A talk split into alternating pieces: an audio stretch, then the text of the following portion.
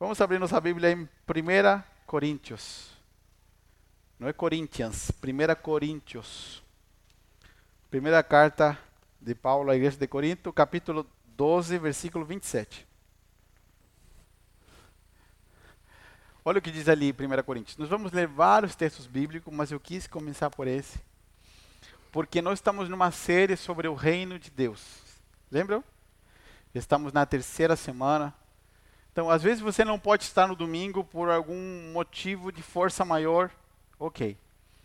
Mas faça tudo o possível por estar aqui nas próximas semanas e até o resto da sua vida, mas as próximas semanas, para você não perder. Se você não consegue vir, assista, ouça o áudio no Spotify para você não perder, porque nós tentamos quase sempre é, trazer a palavra de uma forma prática.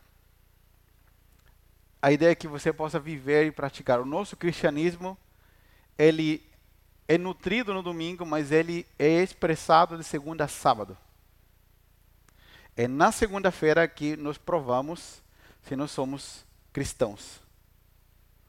Nós podemos nos arrumar com uma roupa diferente no domingo, dar um, uma ajeitadinha. E detalhe, se você que está de visita, né? É, eu uso terno porque eu gosto, não porque é obrigação para ser cristão, tá? Porque às vezes as pessoas não sabem, né? Porque eu gosto mesmo. Vamos lá para a palavra. Diz assim: juntos. Como é? Juntos.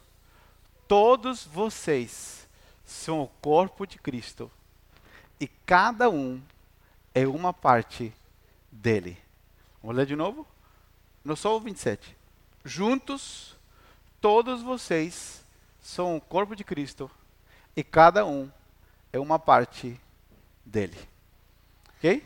Vamos começar com esse texto bíblico e eu espero que, que hoje a palavra possa fluir ao seu coração. Nós estamos falando, e vou recapitular rapidinho, sobre o reino de Deus, entendendo que o cristianismo não é uma religião como nós é, comumente ou popularmente conhecemos ou entendemos. Normalmente as pessoas dizem assim: ah, eu não, eu não tenho uma religião, é, ou eu tenho a minha religião e eu respeito a religião do outro. Quando Deus enviou seu Filho Jesus ao mundo para morrer na cruz pela humanidade, o desejo de Deus, nós vemos na, na Bíblia isso, o desejo de Deus não era criar uma nova religião. Jesus era judeu. E os judeus têm o judaísmo, a religião judaica. Jesus podia ter dado continuidade ao judaísmo. E Jesus, ou Jesus podia ter criado uma nova religião, mas ele não veio para formar uma nova religião. Toda religião que você conhece, como ela é, ela é uma criação humana. É o ser humano buscando alguma forma dele se aproximar de Deus. Mas quando nós lemos a Bíblia, nós entendemos que Deus fez ao contrário ele decidiu se revelar ao ser humano. Deus decidiu tomar a primeira atitude. Deus decidiu tomar a primeira atitude para que nós pudéssemos nos relacionar com Deus novamente. Quando Jesus surgiu, apareceu, ele disse que ele estava trazendo o reino de Deus. Nós entendemos na primeira mensagem, através de uma profecia que o, o profeta Daniel um sonho que ele revela para um rei na Babilônia. Deus comparou o reino de Deus com os impérios desse mundo. Deus comparou o reino de Deus com o império da Babilônia, com o império grego, com o império dos medos persas, com o império romano. E a Bíblia revelava que o reino, o governo que Deus iria trazer ao mundo era comparado com esses reinos, só que tinha um poder muito maior, mas não era um reino de aparência externa, tinha a ver com um governo de Deus interior. Ok? Outra coisa que eu falei, agora os brasileiros, quero que me ajudem. Com, qual dia foi o dia da independência do Brasil? 7 de? Qual ano? Agora eu peguei vocês. E quem foi o que de, gritou lá? Dom Pedro, né? Outro dia eu falei Pedro Alves Cabral, né? Falei, né? Pra ver que eu não sou brasileiro, tem um desconto. Então, Dom Pedro, qual que foi o grito no dia da, da independência? Independência ou morte? Por que, que o, a mensagem do reino de Deus está relacionada com o dia da independência do Brasil? Porque desde que Deus criou Adão e Eva, os formou perfeitamente, no dia em que eles desobedeceram a ordem de Deus e comeram do fruto que não podia comer, eles se independizaram de Deus. E a independência do ser humano de Deus causou a morte. Então o grito de Dom Pedro, ele é algo quase que literal. É independência ou morte, ou, ou independência e morte mesmo. Porque quando o ser humano se independizou de Deus, ele provocou que a humanidade seja o que ela é hoje um caos. Quando Jesus surgiu, ele veio para ser o Salvador do mundo, para ser o Senhor, para que nós pudéssemos ter acesso a ser perdoados por Deus, mas para que nós também recuperássemos um relacionamento direto com Deus, onde nós podemos nos submeter à autoridade e ao governo de Deus. Por que, que eu estou enfatizando tanto nisso? Porque hoje nós vamos descobrir o que, que é a igreja, o que, que a igreja tem a ver com o reino de Deus e com uma mensagem do reino de Deus. Lamentavelmente, o que nós estamos falando é muito pouco falado. Hoje se fala muito sobre um Jesus que salva, que perdoa pecados, mas pouquíssimo de um Jesus que é Senhor, que quer governar sobre a nossa vida. E esse é o plano central da Bíblia. O plano central do Evangelho que nós possamos conhecer a um Deus e experimentar a vida de um Deus qual nós podemos nos relacionar, mas também sermos governados por Ele, nos submetendo voluntariamente ao seu governo. Quantos aqui lembram de algum episódio seu, meu, de infância, em que você recebeu uma ordem do seu pai, da sua mãe, e você não queria obedecer? Alguém lembra? Alguém tem assim alguma lembrancinha? Nós que somos pais, você teve algum episódio essa semana com seu filho que você mandou ele fazer alguma coisa e ele não queria? Tem algum pai aqui com algum pai normal como eu? Teve algum episódio seu nessa semana assim que você pediu pro filho, sei lá, vai arrumar a cama, ajuda a lavar a louça, alguma coisa assim? Todo dia. Todo dia, né? Você que é empreendedor, você tem funcionário? Você já percebeu que de repente você dá uma ordem para o seu funcionário e ele vai, mas faz assim. Meio que. Né? Meio bravo assim. Sabe quando a pessoa vai e tem uma porta no meio e ela fecha a porta assim, a porta pá, bate. Por que estou te dando esses exemplos? Porque nós, na nossa natureza humana, caída pelo pecado, temos pavor de nos submeter a alguém. Vou falar de novo. Nós, na nossa natureza humana caída, temos pavor de nos submeter.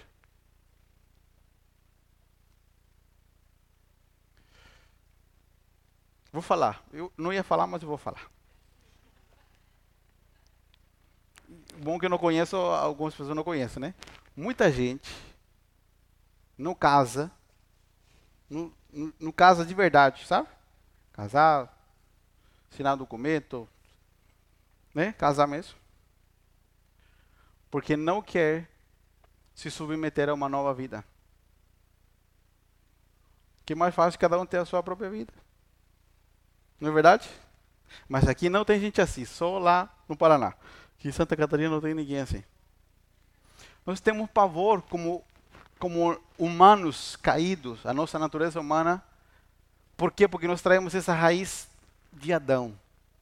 Só que quando Jesus aparece, ele não aparece como um Deus tirano, mas como um Deus bondoso e misericordioso que pode nos conectar a uma vida real, a uma vida frutífera através dele.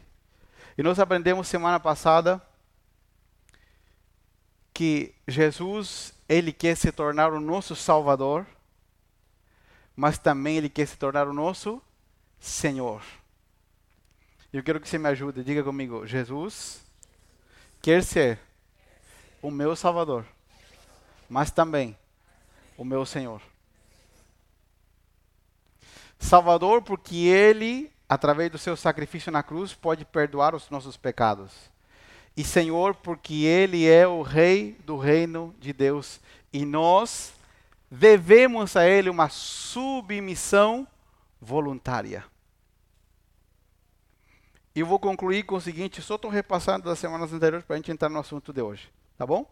Eu não sei se você está muito quietinho, está com calor, está assustado.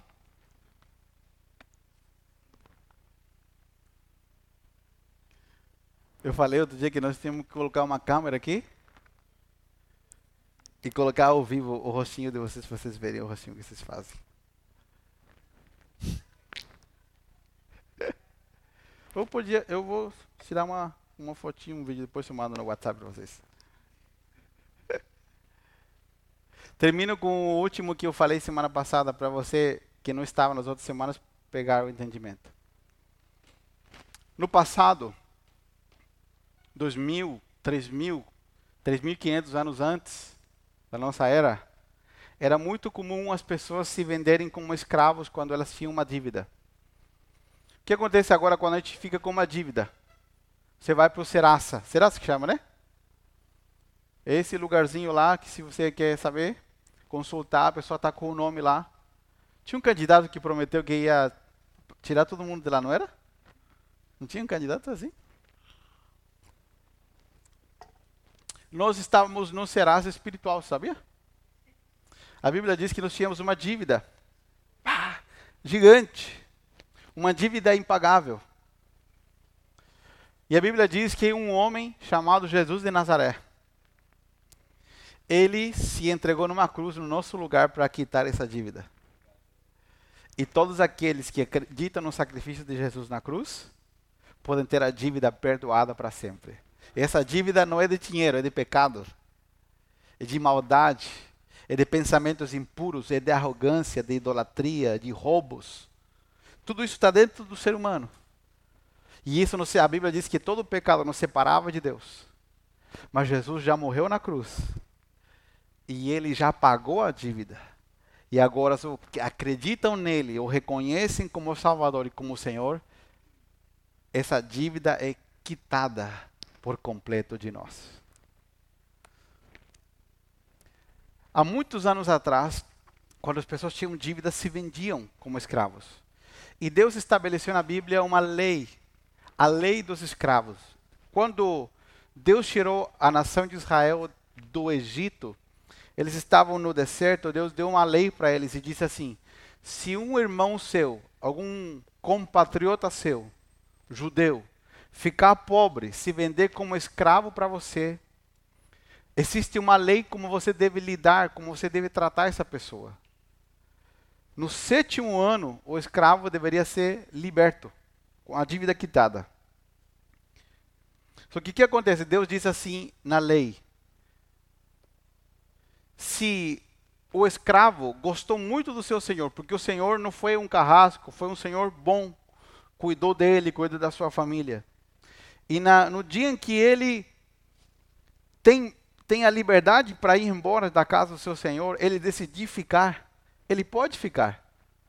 O Senhor tem que levar ele na porta da cidade, pegar um, um aparelho, um furador, um, um, um aparelho assim de metal, furar a sua orelha, e ele voltará para a casa do seu Senhor e permanecerá lá para sempre, servirá o seu Senhor para sempre. Imagina, uma pessoa era escrava, tinha liberdade, porque o dono assinava a carta da liberdade dele, mas como ele gostava tanto do seu senhor, porque seu senhor era bom, para que todo mundo soubesse que ele era um escravo voluntário, ele tinha sua orelha furada. Então todo mundo que via aquele escravo sabia que ele tinha sido liberto, mas ele havia preferido se submeter ao governo do seu senhor, porque o seu senhor era bom. Porque primeiro o senhor pagou a dívida e o comprou. Depois o Senhor o libertou, mas como o Senhor não era um carrasco, era bom, era melhor para ele continuar debaixo do cuidado do seu Senhor que ser liberto e estar debaixo e fora do amparo e do cuidado do seu Senhor. Por que, que eu contei essa história que está no Antigo Testamento? Porque dessa forma que Jesus faz com a gente. Ele nos perdoa, ele nos salva, ele nos tira a dívida, nos deixa livres, e agora o Evangelho e vou voltar ao que eu falei no início. Por que, que o evangelho não é uma religião? Pode ser que você tenha visto em alguns lugares que eles tornaram uma religião, mas não é aquilo que é genuíno, não é aquilo que é verdadeiro. Por que, que o evangelho não é uma religião? Porque Jesus não obriga ninguém a nada. Porque aquela história do servo da orelha furada é a história da nossa vida. Nós fomos perdoados por Jesus. Ele nos alcançou, nos purificou, nos perdoou e agora ele nos deixa livres. Só que quando nós entendemos que é melhor estar debaixo da submissão dele e não ir para longe, nós nos submetemos voluntariamente ao governo e ao cuidado de Cristo sobre as nossas vidas. Assim como aquele servo que tinha a orelha furada, nós voltamos para o governo e o domínio de Cristo sobre nós. E Ele nos protege e Ele nos guarda. O cristianismo não tem a ver com um, um visitar um lugar no final de semana. O cristianismo tem a ver com restaurar um relacionamento com Deus e agora passar a viver as nossas vidas guiados por aquilo que Deus quer para nós. Quando eu estou debaixo do governo de Cristo, eu entendo que Deus deve governar a minha vida, portanto, Ele vai governar o meu tempo, vai governar as minhas prioridades, vai governar a minha família, vai governar as minhas finanças. Mas como que Deus vai fazer isso? Quando eu me submeto voluntariamente a forma de governo que Deus tem para mim. E eu posso experimentar. Eu falei isso a semana passada e prometo que agora entro na palavra. Só estou recapitulando. Quando nós nos submetemos ao governo de Cristo, se nós podemos chegar até esse lugar com a nossa força humana, quando nos submetemos ao governo de Cristo, nós chegamos a lugares onde a nossa força humana não consegue chegar estar baixo a proteção de Deus e nos submeter a Ele tem benefícios que fora dele nunca poderemos alcançar. Por que, que eu estou dizendo? Parece que está entrando como, como uma areia pela sua garganta. Porque nós vivemos num sistema onde nós somos treinados para ser independentes. tudo o que nos cerca nos diz que estar submetido a alguém é algo ruim. Mas viver debaixo da submissão de Cristo nos garante proteção.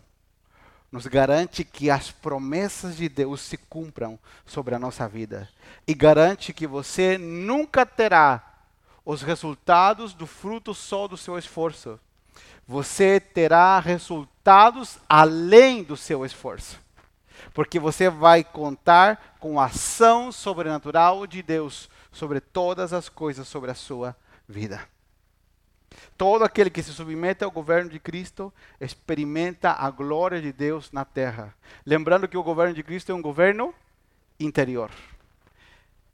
E não é mais a minha carne governando a minha vida, mas a presença de Deus governando as minhas ações, minhas palavras, minhas prioridades, tudo o que eu vivo agora debaixo do governo de Cristo.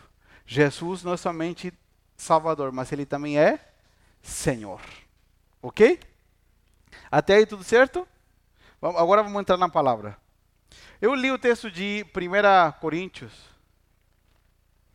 Por quê? Porque a Bíblia diz. Ricardinho, me ajuda um pouquinho? Pode me ajudar? Agora eu vou tentar acelerar para você ficar mais antenado. A Bíblia diz que havia um homem chamado Jesus, ele é o nosso Salvador. Ok? Ele morreu numa cruz, ao terceiro dia ele ressuscitou.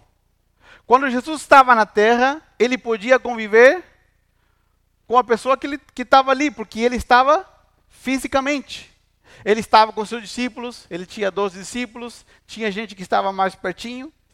Mas Jesus morreu numa cruz, ressuscitou o terceiro dia e ele ficou um par de dias com seus discípulos novamente. Mas a Bíblia diz que depois de um tempo Jesus foi levado aos céus. O corpo, o corpo mesmo, físico de Jesus. A Bíblia diz que depois que Jesus ressuscitou, um dia ele entrou sobrenaturalmente na casa onde os discípulos estavam, e havia um discípulo chamado Tomé, que tinha dúvidas. Todos os discípulos duvidavam, mas Tomé foi o único que teve coragem de falar. e ele falou: Eu, Senhor mesmo. E o que, que Jesus falou para Tomé? Põe o dedo nas minhas feridas. Feridas. Jesus tinha um corpo. Hoje o Samuel estava me perguntando, meu filho, eu falei, filho, quando nós encontrarmos com Jesus de novo, nós vamos ver ele fisicamente. E ele vai ter as feridas nas mãos. Como daquele que morreu, mas ressuscitou, vencendo a morte e o pecado. Jesus foi levado aos céus, certo? Mas a missão de Deus através de Jesus tinha que continuar na terra. Mas como a missão de Deus ia continuar se Jesus já não estava mais na terra? Se ele foi levado aos céus? Como? O corpo de Jesus, que era físico, que era uma pessoa, agora se transformou num corpo multicultural. Falar de novo. Olhe para cá. Jesus tinha um corpo, certo? Físico. Ele foi levado para o céu. A terra ficou sem ele. Ficaram só os discípulos. Para dar continuidade ao quê? A missão de Jesus. Qual era a missão de Jesus? Lucas capítulo 4, Jesus disse: Eu vim para pregar o evangelho aos pobres, para curar os quebrantados de coração. Sabe, quantos sabiam que depressão não tem cura medicamente? que, que trabalham com remédios me ajudem. Medicamente, depressão não tem, depressão não tem cura. Os remédios são para quê? A pessoa ficar com mais sono. Tá? Mas você sabe que aonde os remédios não podem chegar, Jesus pode chegar? Ao coração partido, destruído pelas traições, pelos problemas da vida, aquelas pessoas que querem tirar a sua vida. Jesus disse em Lucas capítulo 4: Eu vim para curar os quebrantados de coração. Pessoas que não aguentam mais, pessoas que estão sofrendo interiormente. Jesus disse: Eu posso entrar lá. Eu vim. Eu vim para pregar o evangelho aos pobres. Eu vim para abrir a prisão daqueles que estão cativos. Tem gente que mora em mansões, mas está prisioneiro por dentro. Tem gente que comprou o carro que sempre sonhou. Mas depois de comprar o carro que sempre sonhou, percebeu que ainda não está preenchido por dentro, porque o buraco que ela tem não se preenche com o carro, se preenche com a pessoa do nosso Senhor Jesus. E Jesus disse: Eu vim para abrir a prisão. Eu vim para declarar o ano agradável do Senhor, o ano do favor de Deus. Mas Jesus foi embora. Quem iria dar continuidade à missão de Jesus? É por isso que um pouco antes de Jesus ir embora, ele disse para os discípulos, Ricardo: Eu edificarei a minha igreja. Vamos lá. Jesus disse para os seus discípulos: Eu edificarei a minha igreja. Jesus era pedreiro, ele construía prédios. Hoje, nós, hoje Deus vai destruir da nossa mente toda a ideia falsa do que, que é a igreja. Hoje nós vamos começar, vamos ficar acho que três semanas falando sobre isso. Podíamos ficar um ano, mas umas três semanas. Jesus disse um pouquinho antes dele ir embora, ele disse: Eu edificarei a minha igreja. E as portas do inferno ou da morte não prevalecerão contra ela. Subiram impérios, caíram impérios. Surgiu o império mais violento e mais brutal da humanidade, o Império Romano. Surgiu, caiu e a igreja permaneceu. As perseguições mais brutais da humanidade, Hitler. Surgiu, caiu. A igreja permaneceu. A igreja é perseguida na China. Na China não tem YouTube, não tem Facebook, não tem WhatsApp, não tem Spotify, não tem isso aí. O único que tem é WeChat. Sabe o que é WeChat? Conhecem esse aplicativo? Que ele é controlado pelo governo e eles sabem tudo que você faz. E tu...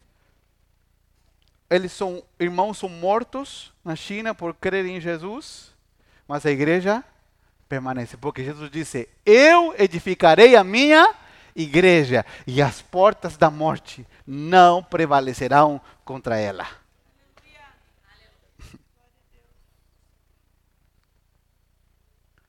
Ai, ai, ai, ai, ai.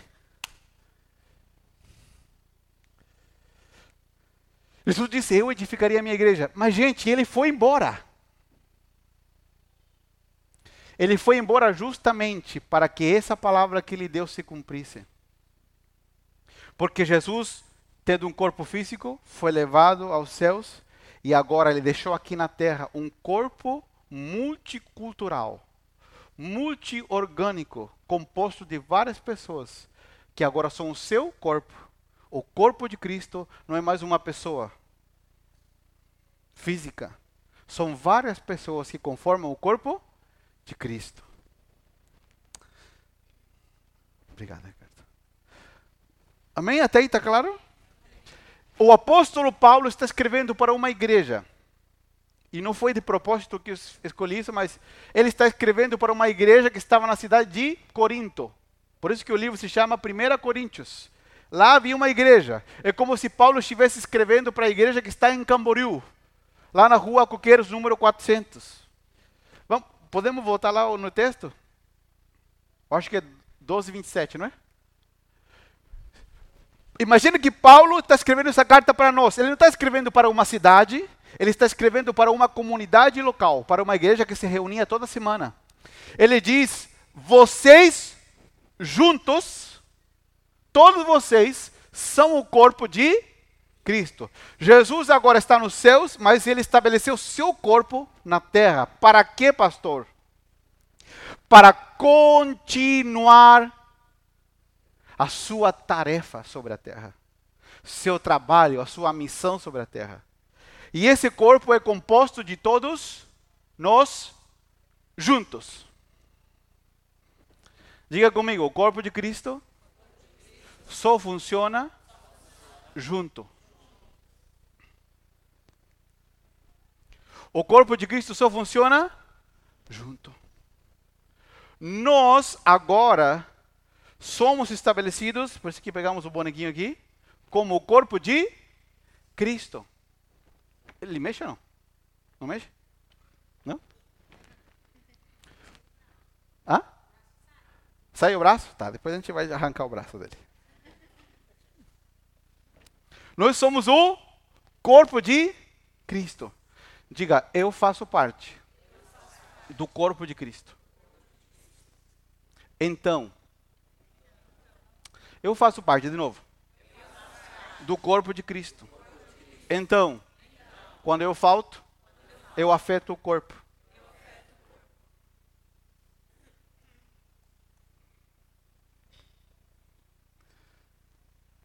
Amém? Podemos continuar? Pastor, por que, que, que, que tem a ver o reino de Deus com a igreja? O reino de Deus é uma mensagem.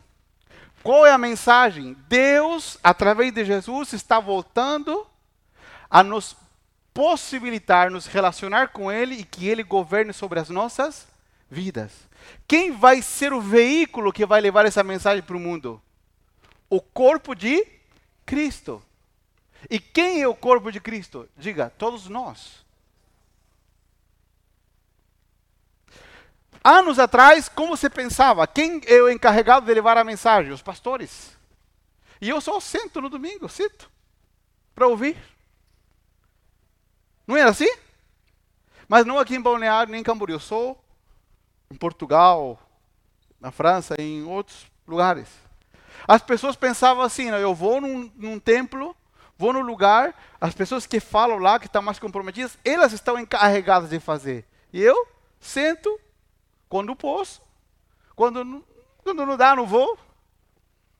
Porque nós ainda não temos a consciência de que todos nós, localmente, somos o corpo de Cristo. E todos nós somos fundamentais em cumprir a missão de Deus, que é levar ao mundo a mensagem do reino de Deus, que é uma mensagem de boas notícias. Deus nos perdoa, nos alcança, nos submetemos ao seu governo e estamos debaixo do amparo e da sua proteção.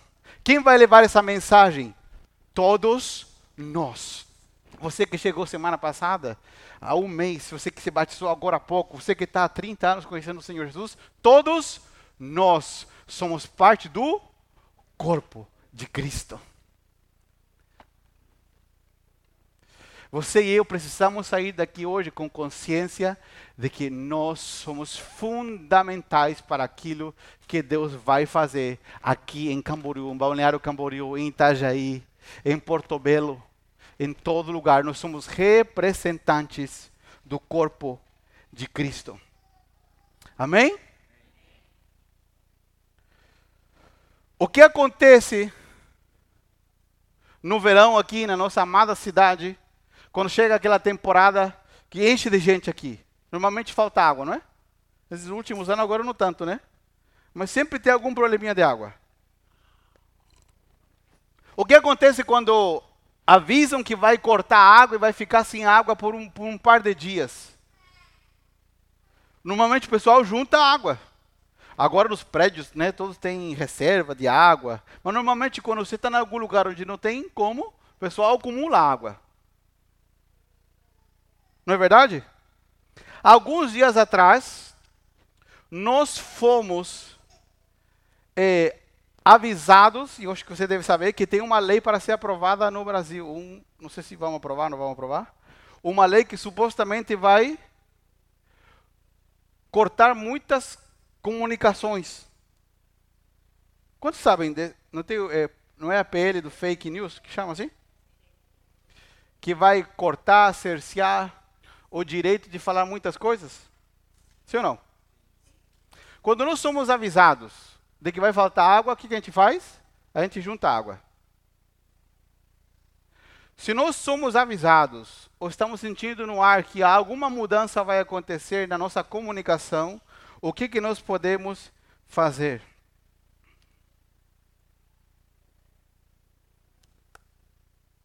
O que, que nós fazemos como igreja se cortam o YouTube? Se nós não podemos mais falar o evangelho pelo YouTube?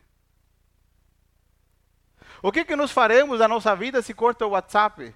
Se você não pode mandar um versículo bíblico? Ou se derrubam o teu WhatsApp porque você mandou um versículo bíblico?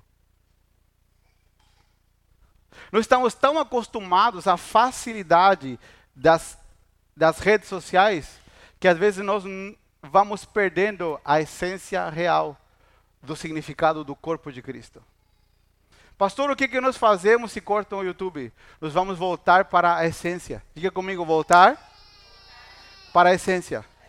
E qual é a essência? Relacionamentos. Nós somos um veículo, todos juntos, como igreja, para transportar a mensagem do reino de Deus. E se nos cortarem o YouTube, nós deveríamos voltar e entender que nós precisamos voltar para um lugar que é o lugar da essência, nos relacionamentos.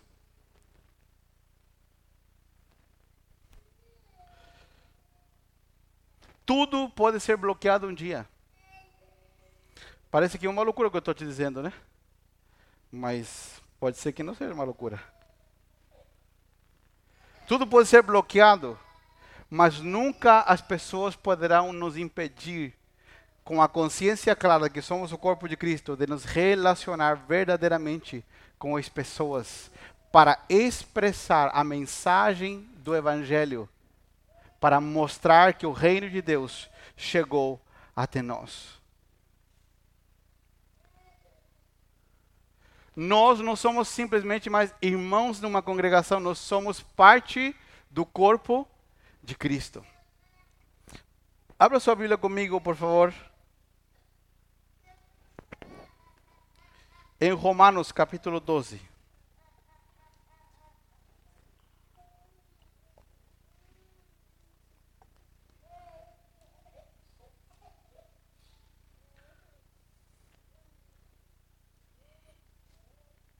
Romanos capítulo 12, versículo 4 e versículo 5, por favor.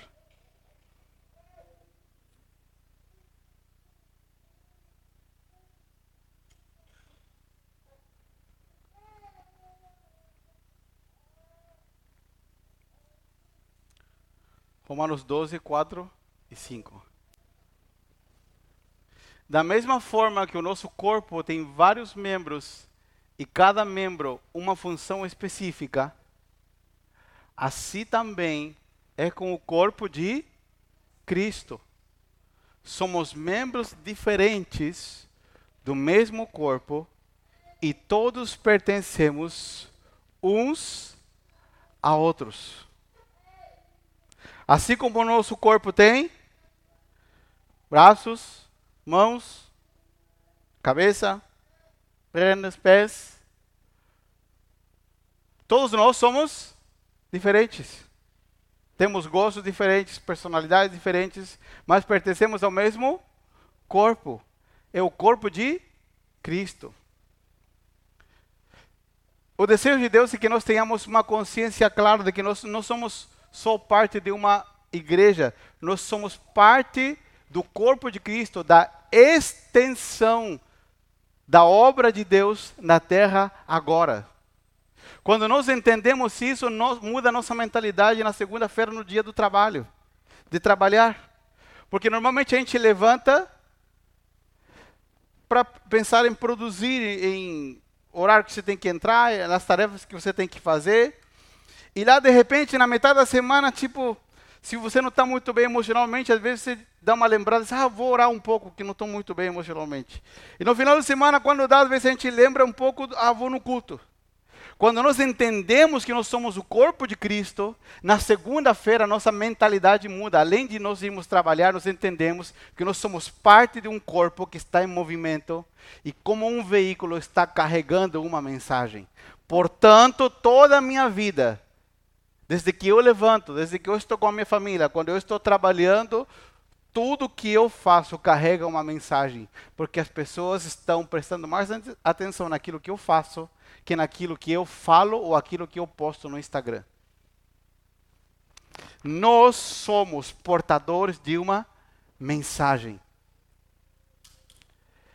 E carregamos juntos, como, um, como uma igreja,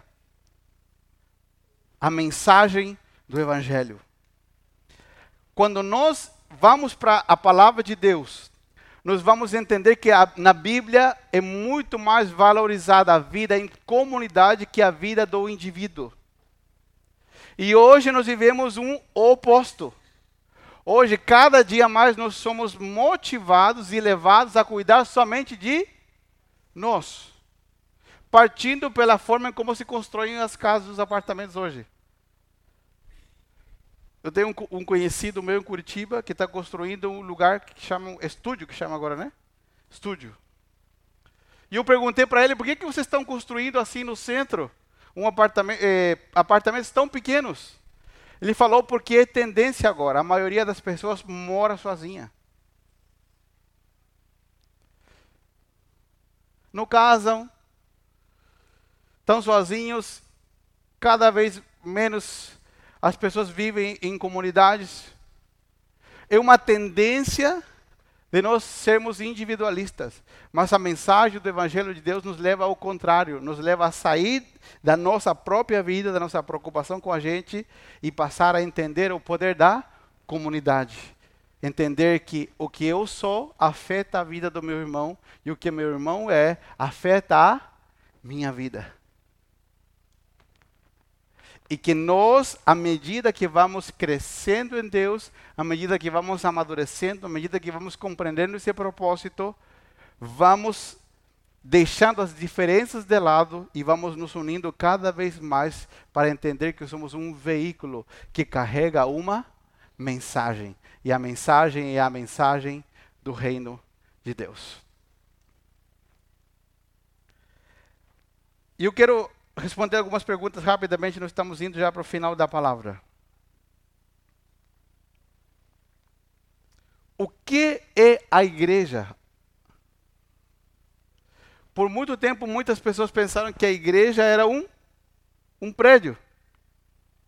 Eu sempre dou o mesmo exemplo. Nós estávamos no local antigo, acho que era um sábado, não lembro bem. Eu estava de bermuda, chinelo, e nós estávamos preparando, limpando o lugar. E entrou uma senhora. Era uma avenida principal e entrou uma senhora. E ela entrou assim bem esbaforida, acho que estava procurando estacionamento. Entrou ali, falou comigo, oi, tudo bem? Perguntou a hora, daí passou vários segundos e ela falou, o que, que é aqui? Falei, aqui se reúne uma igreja. Depois que eu falei isso para ela, o que vocês acham que ela fez? Ela fez o, como que é, o, o sinal da cruz? Ela fez o sinal da cruz. Porque depois que ela soube que ali, para ela, o prédio era uma igreja, ela relacionou que aquele lugar era sagrado, certo? Sim ou não?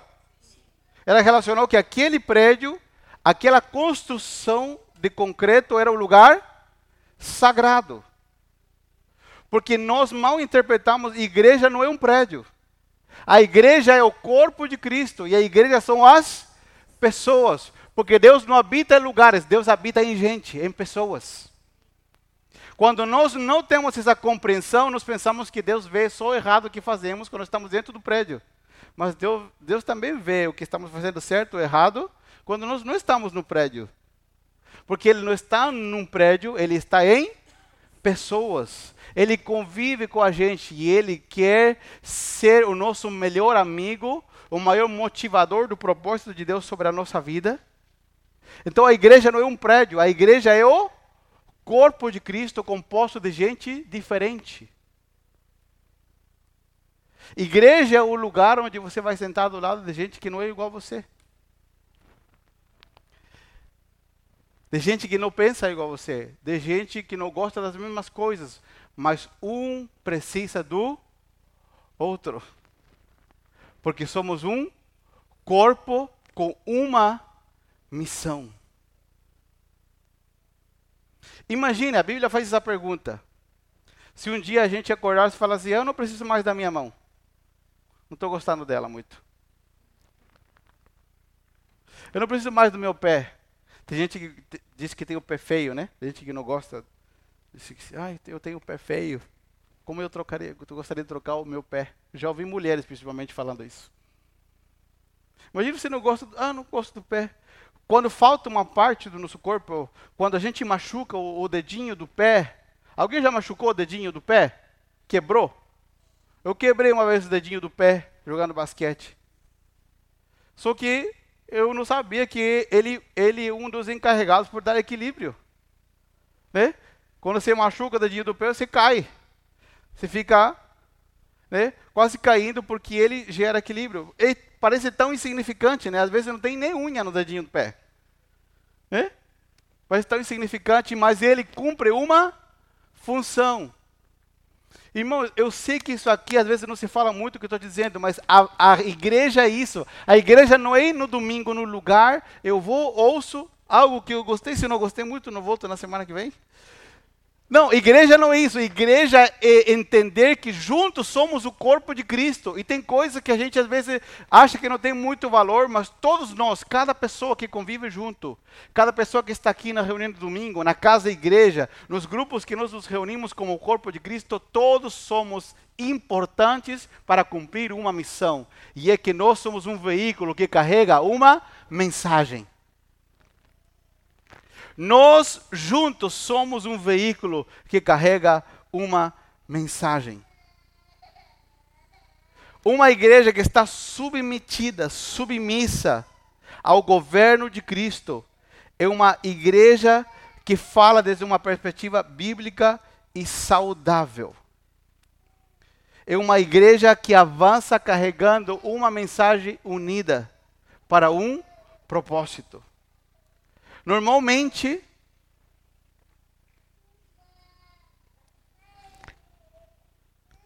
vou, vou mudar o que eu vou falar aqui.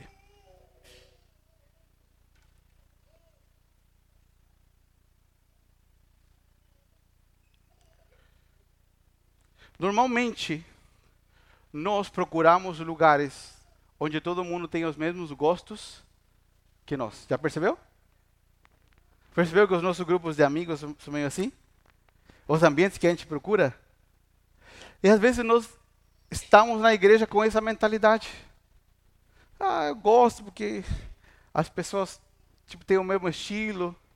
Só que às vezes nós estamos procurando humanamente algo que Deus quer produzir de outra maneira. Porque o corpo de Cristo é um lugar de gente diferente. Onde as barreiras que nos humanamente nos fazem ser desunidos caem quando nós entendemos que o que nos une não é a cor do nosso cabelo, o que nos une não são os nossos gostos. O que nos une não é se a gente gosta de bolo de cenoura com chocolate e outro gosta de torta de limão. Não é se um gosta do feijão por cima do arroz e o outro o feijão primeiro e o arroz em cima. O que nos une no corpo de Cristo não são os nossos gostos. O que nos une no corpo de Cristo não é se eu gosto ou não gosto do irmão. O que nos deveria unir no corpo de Cristo é a presença de Deus. E essa palavra que nós estamos ministrando sobre o reino de Deus vai nos levar a amadurecer. Diga comigo, Deus precisa que eu amadureça. É chato que nós sejamos conduzidos a amadurecer. É ruim para nós, carnalmente, quando alguém nos leva a amadurecer. Só que nós, como igreja, precisamos urgentemente amadurecer e eliminar aquilo que nos separa humanamente e olhar para aquilo que nos une eternamente, que é a presença de Deus. Apesar das nossas diferenças, apesar dos nossos gostos diferentes, apesar das nossas histórias diferentes, estamos unidos por um motivo, e aquilo que nos une, as juntas que estão dentro de nós, que unem uma parte do corpo com a outra, é a presença de Deus sobre a nossa vida. E para isso é necessário amadurecer, para isso é necessário deixar a mentalidade de eu e passar a pensar em nós. Quando eu deixo de pensar em mim e passo a pensar em nós, eu começo a amadurecer e eu me torno um membro frutífero do corpo. Um membro frutífero do corpo de Cristo.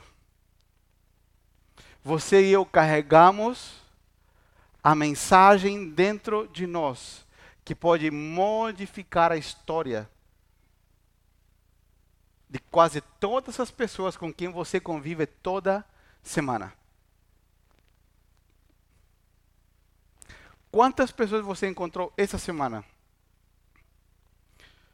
Que você sabe, se você parar por um momento, que o que você carrega como uma mensagem dentro de você poderia mudar a história deles para sempre. Porque às vezes aquilo que nós carregamos não muda a vida das pessoas que estão ao nosso derredor. Porque nós temos mentalidade de indivíduo e não de corpo. Quando nós criamos a mentalidade de um corpo, nós vivemos para uma missão. E ganhar dinheiro é um detalhe. E Deus ainda nos faz produzir muito mais do que a nossa própria força pode produzir porque nós vemos Deus trabalhando ao nosso favor, porque nós entendemos o propósito de sermos um corpo. trabalhando junto numa cidade. Tem muito conteúdo para falarmos ainda nas seguintes semanas, mas eu quero terminar aqui com o seguinte. Denise, como que faz aqui? Só arrancar? Não vai quebrar? Vai que eu quebro. Ai, meu Deus. Eu ia quebrar. Pode tirar. E... Não, aí tá bom. Eu ia quebrar, gente. Eu, do jeito que eu ia puxar, eu ia quebrar. E isso aqui, como que faz assim? Aí, ah, isso aqui é fácil.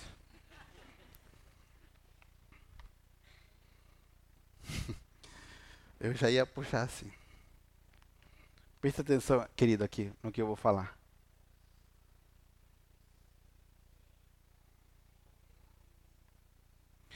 Tem gente que não entendeu que o cristianismo se, se vive em comunidade. Tem gente que eu amo que não entendeu isso. E eles são uma mãozinha isolada no mundo. Igual aquela mãozinha da família Adams, não é? Que anda assim? Aquela tem vida própria, né? Mas quando uma parte do corpo e eu, eu, quero, eu quero terminar com isso aqui.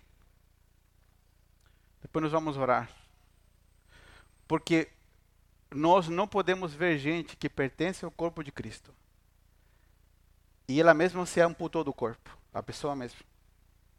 Se separou, se isolou. E a nossa vida seguir igual. Eu tenho que ir atrás deles. E trazê-los de volta para o corpo. É muito provável que, como a mão ficou tão tempo longe do corpo, ela também é apodrecida já.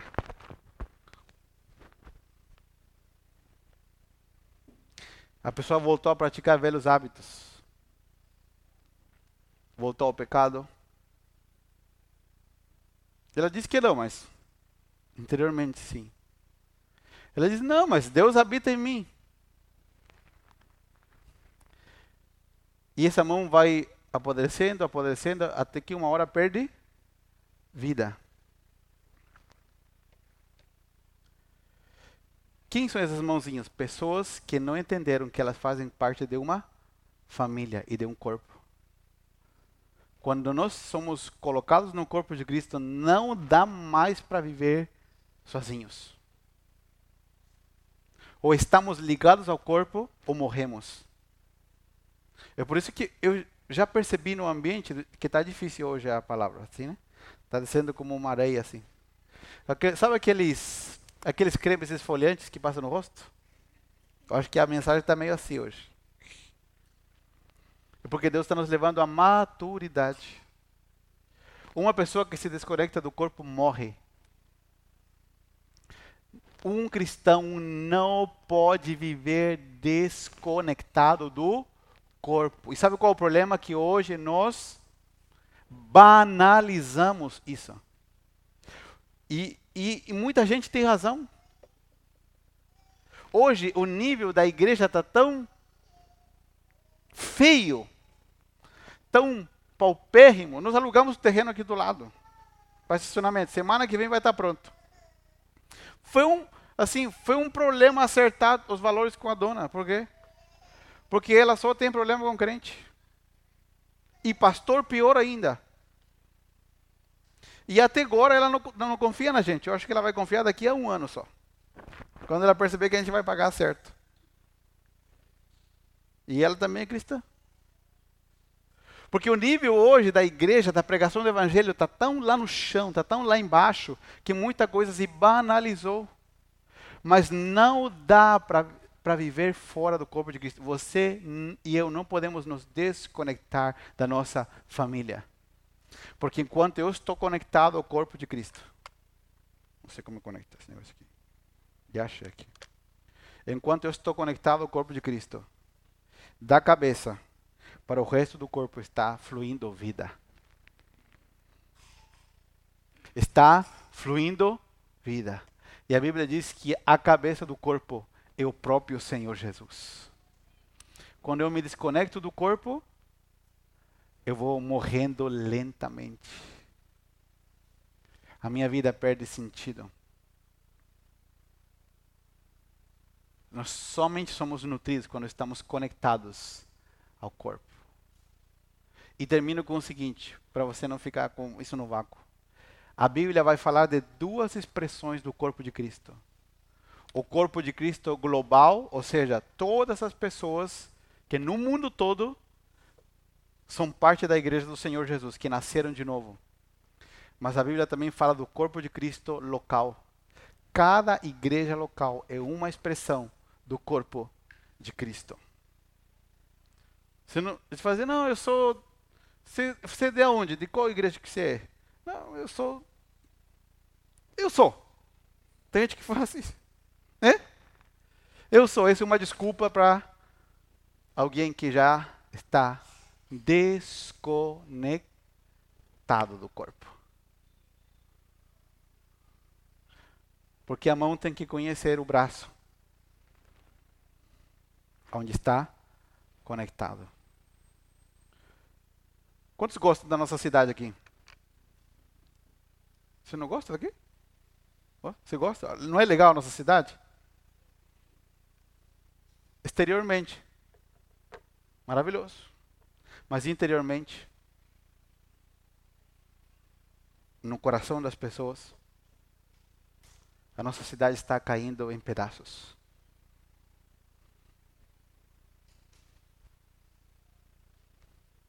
as pessoas cada dia mais tristes, os casamentos sendo destruídos, muita gente que naturalmente aos nossos olhos humanos não teria motivos para tentar querer se matar.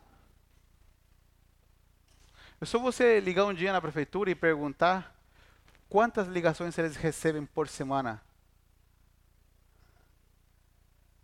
no departamento da prefeitura que cuida da prevenção ao suicídio.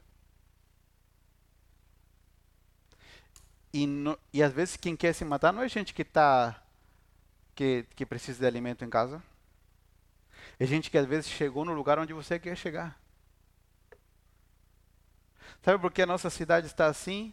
É porque ela precisa de uma igreja madura que se levante como o corpo de Cristo para tocar todos os lugares da sociedade.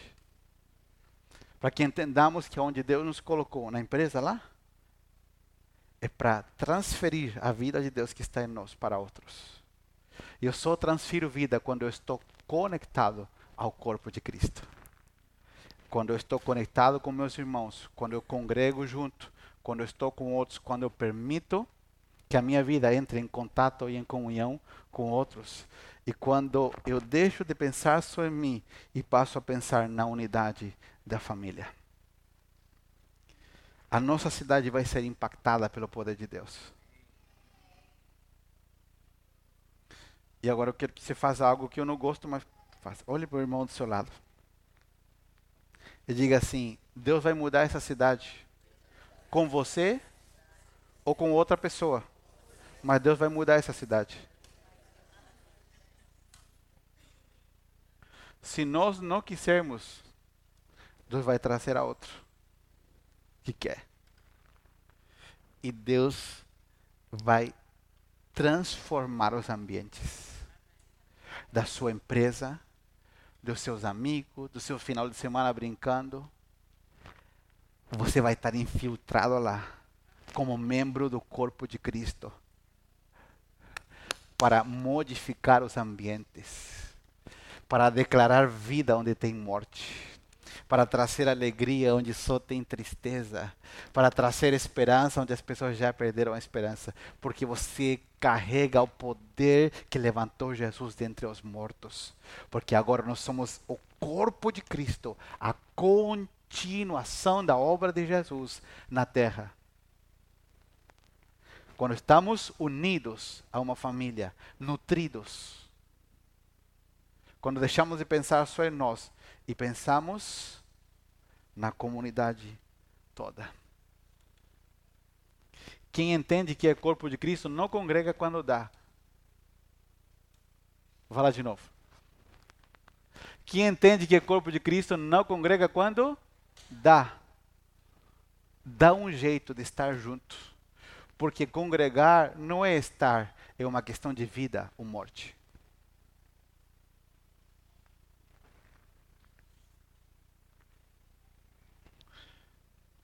Eu não gosto de gente porque eu sou pastor. Eu gosto de gente porque eu entendi que faço parte de um corpo. Eu fico mal quando fico sem gente, quando fico sem falar, de estar junto, de tomar um café, de sentar às vezes à toa só para estar junto. Porque nós somos parte de um corpo que tem uma missão: mudar a realidade de uma cidade.